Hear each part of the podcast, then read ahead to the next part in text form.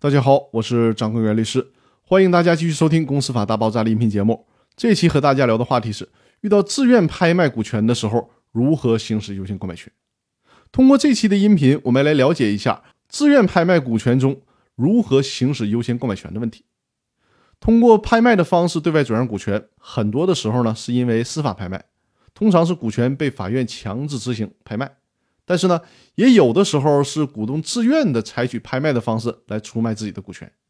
我会在接下来的几期音频着重强调司法拍卖对外转让股权的时候如何行使优先购买权。所以说呢，在这期音频当中呢，我就需要单独的讲一下自愿以拍卖的方式转让股权的时候，其他股东应该如何行使优先购买权。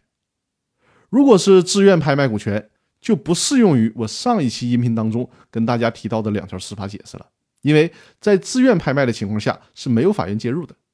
比如说，隔壁老王想通过拍卖的方式转让自己的股权，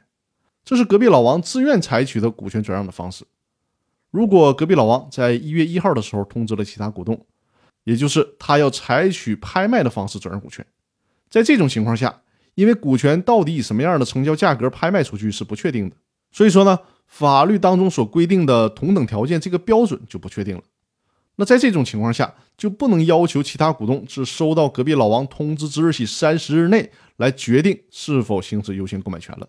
因为道理很简单，这个时候还不知道这些股权究竟能拍卖多少钱呢。在这种情况下呢，其他股东只能到拍卖现场与竞拍人一争高下，只不过在同等价格的条件下，这些股东享有优先购买权。在拍卖现场究竟如何行使优先购买权？我们可以参考司法拍卖股权的时候相关规则的要求，这些规则我在上期音频当中已经跟大家提到了，在接下来的几期音频当中也会详细的和大家说明。所以说呢，请大家注意收听。那我们这周的音频分享就先到这里了，祝大家周末愉快。关于司法拍卖当中如何行使优先购买权的问题，我在下周的音频当中还有很多内容要和大家分享。